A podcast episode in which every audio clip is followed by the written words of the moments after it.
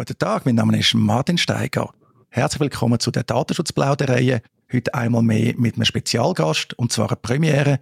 Mein heutiger Spezialgast ist Monika Pfaffinger. Ich habe sie eingeladen, sie nimmt sich Zeit, weil sie eine spannende Habilitation geschrieben hat mit dem Titel Recht auf informationellen Systemschutz, Plädoyer für einen Paradigmenwechsel im Datenschutzrecht.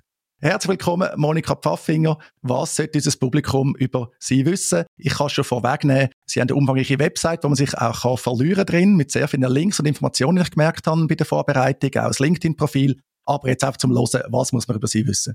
Guten Tag, Herr Steiger. Grüezi miteinander. Vielen Dank für die Einladung und ich freue mich sehr, Gelegenheit haben zu dem Gespräch. Ich will Ihre schöne Eingangsfrage zielgerichtet beantworten und quasi nicht bei Adam und Eva anfangen oder eben meinen Lebenslauf abrattern.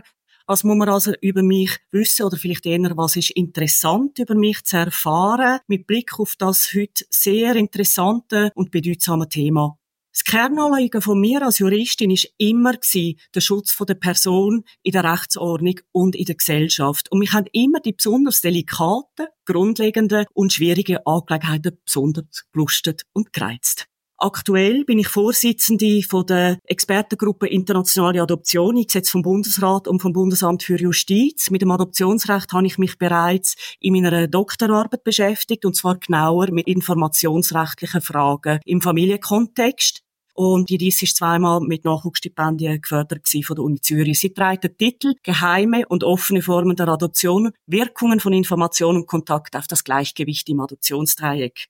Die Erkenntnisse von dieser These sind ins Gesetz übertragen worden und Sie sehen also, dass ich mich schon immer mit informationsrechtlichen Herausforderungen beschäftigt habe. 2022 ist meine 800-seitige Habilitationsschrift erschienen unter dem Titel Das Recht auf informationellen Systemschutz, Plädoyer für einen Paradigmenwechsel im Datenschutzrecht. Über das werden wir heute sprechen. Und ich habe an der Uni Basel die Venia Legende für Privatrecht, Informationsrecht sowie Recht und neue Technologien.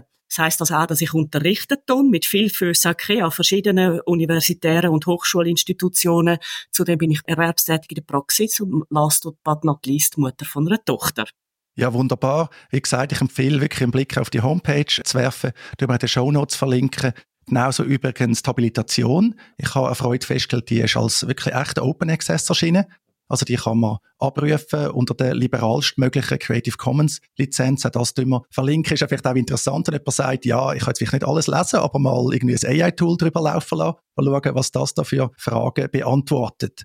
Ja, steigen wir doch gerade ein. Sie haben den Titel auch gesagt, informationellen Systemschutz oder das Recht auf informationellen Systemschutz. Was ist das?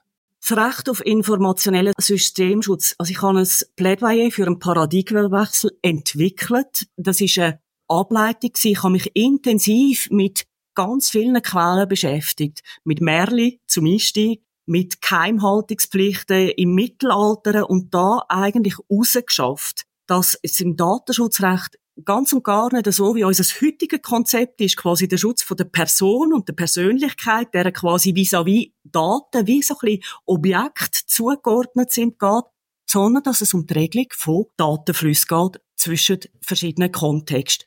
Und das Recht auf informationellen Systemschutz hat einen Vorschlag gemacht, wie wir wirklich ein neues Rechtskonzept denken können, entwickeln können, um im Datenschutzrecht, das in meinen Augen klar verschiedene Schutzdimensionen anerkennen sollte, mehr Griffigkeit und Nachdruck verleihen kann. Jetzt kann man sagen, wir haben ja das Datenschutzrecht. Also in der Schweiz ist das Datenschutzgesetz gerade revidiert worden, das DSG. In Europa haben wir jetzt seit ein bisschen mehr als fünf Jahren Datenschutzgrundverordnung, DSGVO. Dort ist ja sehr viel hineingeflossen, politisch, wissenschaftlich. Was ist denn das Problem? Also wieso braucht es jetzt äh, plötzlich etwas Neues, einen Paradigmenwechsel?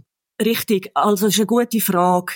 Das Datenschutzrecht, und ich habe in meiner Habilitationsschrift, die wirklich wissenschaftliche Grundlagenforschung ist und auch nicht geschäftsbezogen ist, mir erlaubt, einen ganzen Weiterblick zu machen und einen tiefen Blick zu machen. Es ist ein Weiterblick. Ich habe die Entwicklungen nachzeichnet und ich glaube, dass mit den jüngsten Revisionen und Anpassungen wichtige Schritte erfolgt sind. Man löst den Datenschutz klar so ein bisschen auf dem strikt persönlichkeitsrechtlichen Ansatz Es ist eine Compliance-Aufgabe geworden.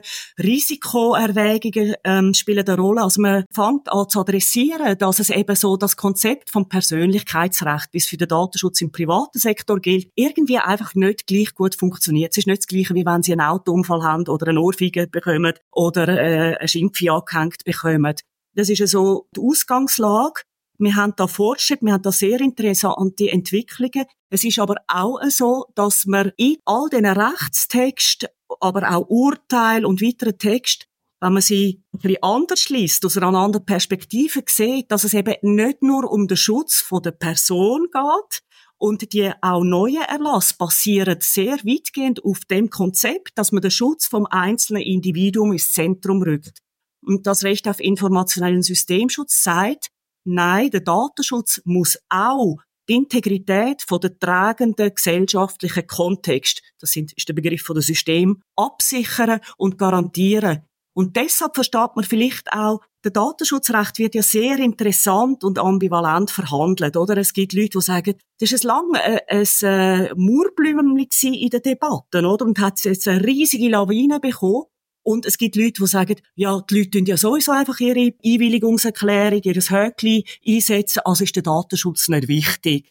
Das ist nicht richtig, das sieht man, oder? Da gibt es empirische äh, Studien darüber, dass die Menschen sagen, nein, mir ist der Datenschutz wichtig. Wenn ich aber ein Buch kaufen will, wie Amazon, dann will ich ein Buch kaufen. Und dann will ich keine 20-seitige Privacy-Erklärung lesen und studieren und quasi nachher sowieso nicht verstehen, an wer die Daten alles distribuiert werden.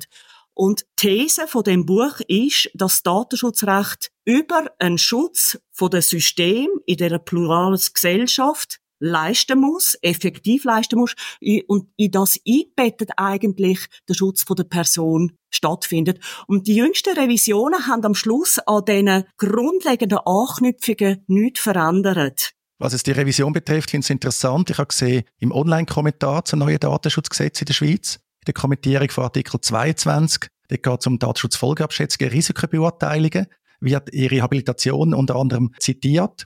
Da ist mir so ein bisschen aufgefallen, unterstützen Sie den Kontext in dem Fall, wenn man sagt Systemschutz und eben Datenschutzfolgeabschätzungen, Risikobeurteilungen?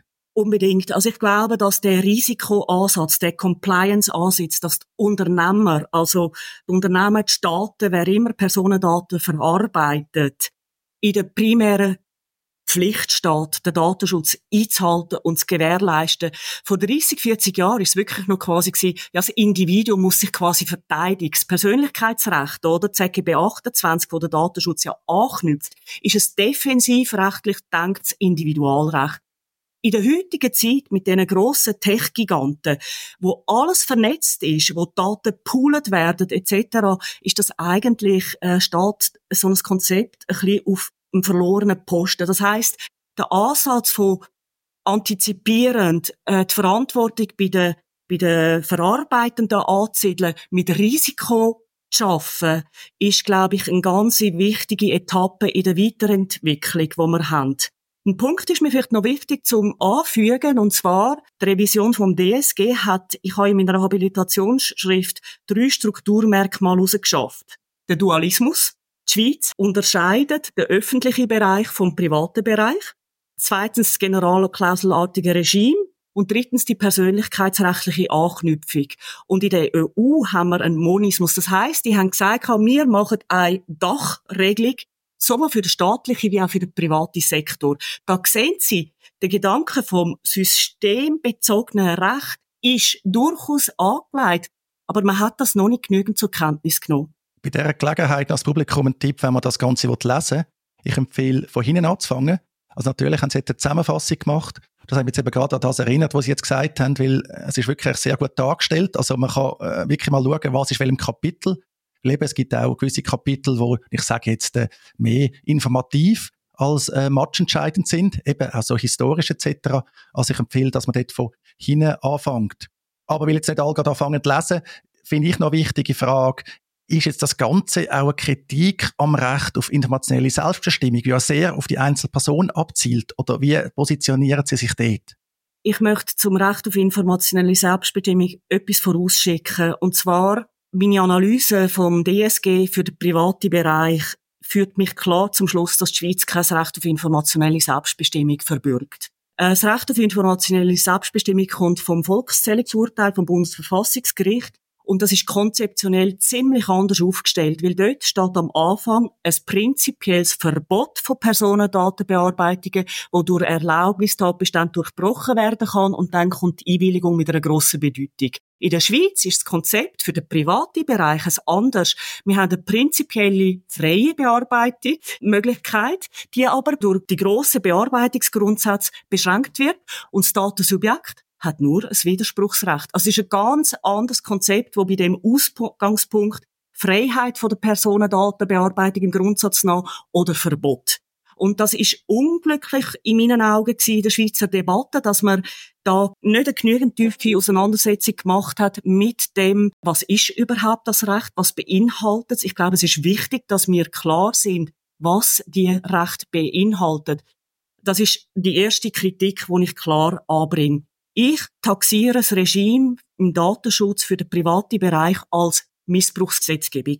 Sie müssen die grossen Grundsätze, Treu und Glauben, Verhältnismäßigkeit etc. einhalten, aber sie müssen nicht jedes Mal eine Einwilligung einholen. Und da gibt's ganz viel Irrglauben insofern. Das ist eher eine Kritik an der Rezeption von unserem Rechtsregime, von der BV und vom DSG. Dann hat man einfach das festgestellt, dass die Selbstbestimmung, tun wir sie mal so ein bisschen assoziieren mit dem Willen, mit der Einwilligung, mit der informierten Einwilligung, mit einer Verfügung, einer Handlungsaktivität, die funktioniert einfach in der Realität nicht. Also weder die Informiertheit funktioniert, noch die Freiwilligkeit funktioniert. Sie sind eigentlich gezwungen. Sie lesen seitenweise Privacy-Erklärungen und sie sagen einfach, ich will das Buch bestellen, oder? Dann machen sie den Haken, aber trotzdem möchten sie vielleicht nicht, dass das hinten an x andere, andere Unternehmen transferiert wird und für andere Zwecke verarbeitet wird. Sie können vielleicht akzeptieren, dass der Online-Buchhändler das verwertet, um ihnen schöne Buchempfehlungen zu machen. Aber sie möchten nicht, dass das zum Beispiel dann in diverse weitere Kontexte transferiert wird. Also es funktionieren viele Konzepte und die informationelle Selbstbestimmung, das ist etwas, wo nicht gut funktioniert. Und es ist so ein kleine Massnahmen auch, wo man festgestellt hat, ich glaube, der Mensch, es ist so oft auch so ein bisschen das Narrativ aufgekommen, der Mensch wird von der Maschine quasi zum Objekt degeneriert. Und dann tut man ihn emanzipieren mit einer Selbstbestimmung, einer individuellen, die aber einfach in der Realität so nicht genügend griffig wird.